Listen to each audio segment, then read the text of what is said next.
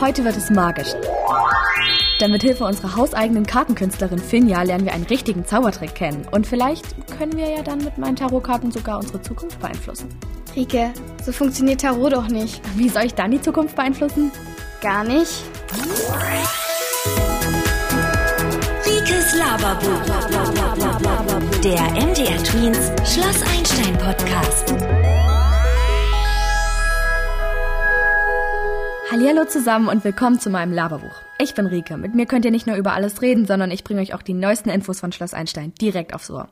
Und naja, wie ihr alle vermutlich schon wisst, haben wir drei neue Schwestern auf Schloss Einstein. Die sind nicht einfach nur irgendwelche Schülerinnen wie ihr und ich. Nein, sie kommen vom Zirkus. Ich meine, wie toll ist das denn bitte? Vom Zirkus. Die heißen Flora, Leni und Finja. Freitag. Das klingt schon mal total magisch. Und heute exklusiv mit mir in der Express-Redaktion ist Finja. Die jüngste der Freitagsschwestern. Also, hallo Finja, schön, dass du hier bist. Hallo Rike, hallo zusammen.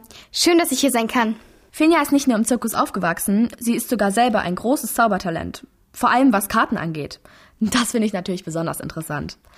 Dazu wird uns Uwe, ein echter Zauberlehrer, die Regeln des Zauberns erklären. Und am Ende erleben wir vielleicht sogar einen richtigen Trick. Finja hat von ihrem Großvater, seit sie klein ist, die Kunst der Magie gelernt. Aber vielleicht erzählt sie euch das am besten selbst, oder? Also ja, ich bin Finja. Ich bin elf Jahre alt. Mit meinen Schwestern Leni und Flora sind wir im Freitagszirkus aufgewachsen. Flora wollte immer schon Hochseilartistin werden und ich zaubere. Wow, und wie lange machst du das schon? Seit ich denken kann. Das Zaubern liegt bei uns in der Familie. Mein Opa war bereits Magier und der hat das schon von seinen Großeltern gelernt. Denn mein Ur-Urgroßvater und meine Ur-Urgroßmutter waren ebenfalls beide Zauberkünstler. Sie haben sich bei einer Show von Houdini höchstpersönlich in Dresden kennengelernt. Das ist mega lange her. So um 1920. Da tourte Houdini durch Europa und Deutschland. Äh, für alle, die Houdini übrigens nicht kennen, er ist der bekannteste amerikanische Entfesselungskünstler überhaupt gewesen. Also eigentlich kam er aus Ungarn, aber das ist Fesselungskünstler. Von was hat er sich denn befreien müssen? Ähm, von allen möglichen Sachen. Seilen, Handschellen, Gefängniszellen, sogar aus einer komplett vernagelten Kiste hat er sich befreit. Aber er hatte noch viel mehr drauf. Einer seiner bekanntesten Tricks war, dass er einen ganzen Elefanten in einem New Yorker Zirkus verschwinden ließ. Ho, mir würde es schon reichen, wenn wir die Lateintests von Herr Zech verschwinden lassen könnten. Stimmt, das wäre praktisch. Kannst du das nicht machen? Nein, Rike. Du weißt schon, dass das nur Tricks sind. Sehr gute, aber dennoch Tricks. Der Elefant wusste zwar bestimmt genauso wenig wie das Publikum, was mit ihm passiert, aber verschwunden war er in Wirklichkeit nicht. Wie soll das bitte gehen? Damals wusste das natürlich keiner. Aber mittlerweile kennt man den Trick und mein Opa hat ihn mir erklärt. Das war so. Der riesige Elefant stand mitten in der Manege. Unübersehbar. Genauer gesagt war es eine Elefantendame. Ähm, Jenny. Neben ihr eine riesige Kiste. Von allen Seiten konnte man darauf blicken. Es war also klar, es gab keine heimliche Tür oder so. Jenny wurde in die Box gebracht, die Türen wurden verschlossen. Und als sie wieder geöffnet wurde, war die Elefantendame weg. Und wo war sie dann? Das kann ich dir nicht einfach so verraten. Was bekomme ich dafür? Hm, naja, ich könnte dir die Karten lesen. Hm, Deine persönliche Tarotkarte des Tages. Okay, vielleicht später. Ich verrate dir den Trick, weil er auch einfach zu cool war. Die Elefantendame Jenny stand hinter einem Vorhang in der Kiste, der genauso wie das Innere der Kiste aussah. Also optische Täuschung. Später haben andere Magier diesen Trick sogar noch mit Spiegeln perfektioniert. Die standen dann diagonal so, dass durch die Spiegelung einfach nur die Wände der Kiste oder des Käfigs gespiegelt wurden, in dem der Elefant stand. Und das gab dann den Tiertrainern genug Zeit, den Elefanten verschwinden zu lassen, während die Türen des Käfigs vom Zauberer langsam aufgemacht wurden. Und da der Elefant dann wirklich weg war, konnte keiner mehr einen sehen. Oh, das ist ein ganz schönes Hin und Her für den Elefanten. Das stimmt. Es gibt mittlerweile ja glücklicherweise immer mehr Zirkusse, die nicht mehr mit Tieren arbeiten. Man kann ja auch andere große Sachen verschwinden lassen. Motorräder oder sogar ganze LKWs. Cool, oder? Naja, jetzt wo ich weiß, wie es geht, klingt das jetzt irgendwie gar nicht mehr so spektakulär.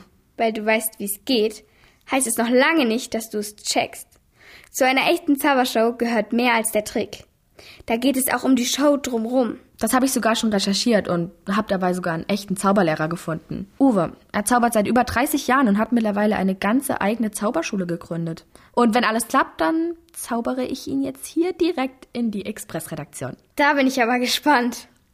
Okay, also, los geht's. Homenium Revelio. Hallo? Oh, hallo Uwe. Schön, dich wiederzusehen. Hi Rike. Uh, mir ist noch ein bisschen schwummrig. Ich glaube, an die Art des Reisens werde ich mich nie gewöhnen können. Hm, Das kann ich mir vorstellen. Okay. Danke, dass ich dich eben mal herzaubern durfte. Na, immer gern. Ähm, was macht für dich eigentlich das Zaubern aus? Hm, also ich zaubere ja schon seit ich acht Jahre alt bin und für mich hat das einfach alles in meinem Leben als Grundlage gelegt. Ich habe gelernt, mich vor Menschen zu präsentieren. Ich kann Menschen verzaubern. Ich kann ihnen ein Lächeln ins Gesicht zaubern, sprichwörtlich.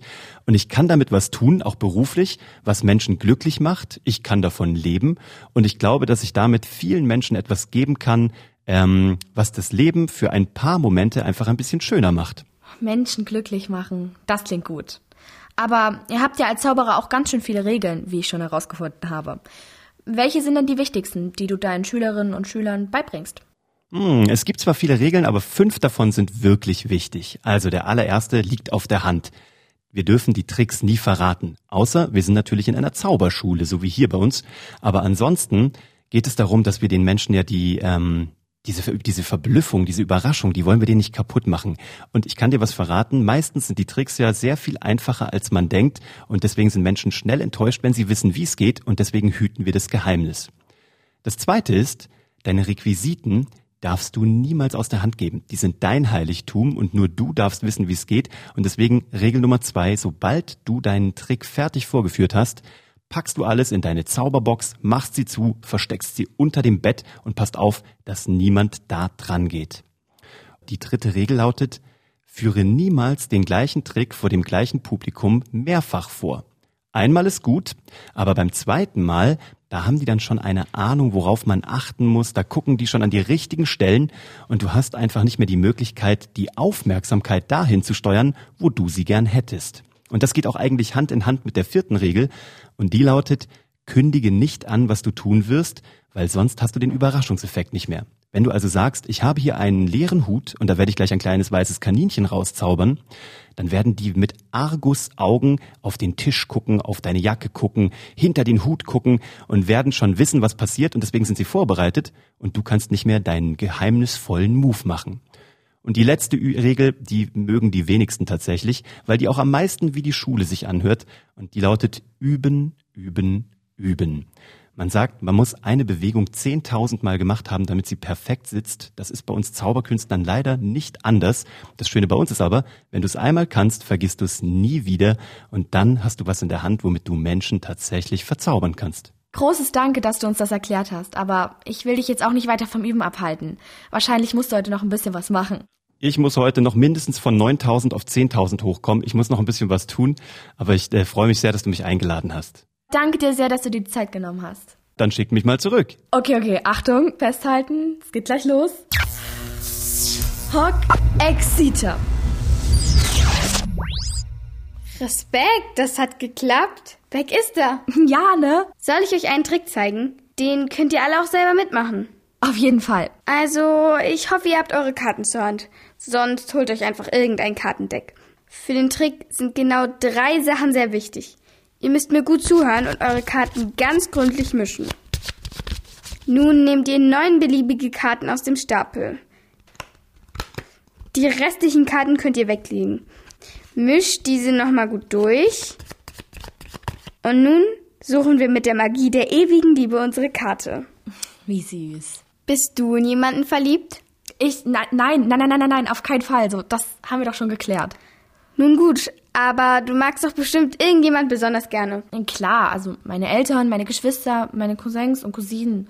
Auch unsere Familienhund habe ich auch sehr gerne. Okay, ich brauche aber nur einen Namen. Ja, dann mein Bruder. Samuel. Aber David. Ja, okay, Lukas ist. Ach nee, doch lieber meine Schwester Lisa. Ob, obwohl Vanessa ist. Ich nehme meine Schwester und ihre Freundin. Ihr könnt es zu Hause auch mit euch selbst oder einer lieben Person oder zum Beispiel euren Eltern machen. Dann geht's los. Ihr nehmt euren Stapel mit den neuen Karten. Zum Verliebtsein gehören meist zwei Leute. In meinem Fall Leni und Cecilia. Es geht um ein Paar. Ihr schaut euch also die zweite Karte von oben an und merkt sie euch gut. In meinem Fall ist es die Karo 10. Eure kann aber auch jede andere Karte sein. Vergesst nur eure Karte nicht. Dann nehmt ihr euren Stapel und den Namen der ersten verliebten Person. Ihr nehmt für jeden Buchstaben eine Karte vom Stapel runter und bildet einen neuen Stapel. Wie gesagt, ihr könnt es ruhig mit einem eigenen Beispiel machen. Ich nehme meine Schwester Leni und ihre Freundin. Also die erste Karte für L, die zweite für E, die dritte für N, die vierte für I. Leni. Die restlichen Karten in eurer Hand legt ihr auf den nun neu gebildeten Stapel drauf. Dann legen wir die Karten nochmal nacheinander ab. Diesmal für das Wort liebt. Die erste Karte für L. Die zweite für I. Die dritte für E. Die vierte für B. Und die fünfte für T. Die restlichen Karten legt ihr wieder auf den neu gebildeten Stapel. Und jetzt kommt der zweite Name. Cecilia. Wir legen die Karten wieder nacheinander ab. C, Ä, C, I, L, I, A.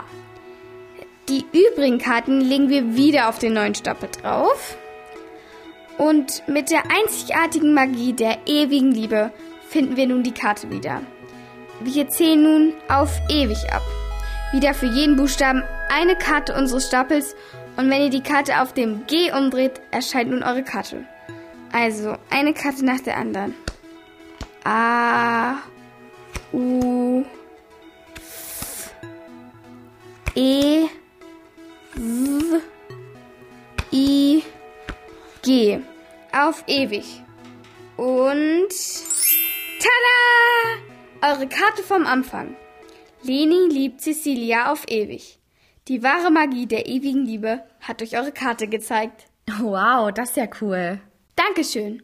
Also ich probiere das auf jeden Fall nochmal aus. Bin gespannt, ob ich das auch hinbekomme. Ich auch. Okay, Leute, das war's auch schon wieder. Und letztendlich haben wir nun doch ein bisschen die Zukunft beeinflusst.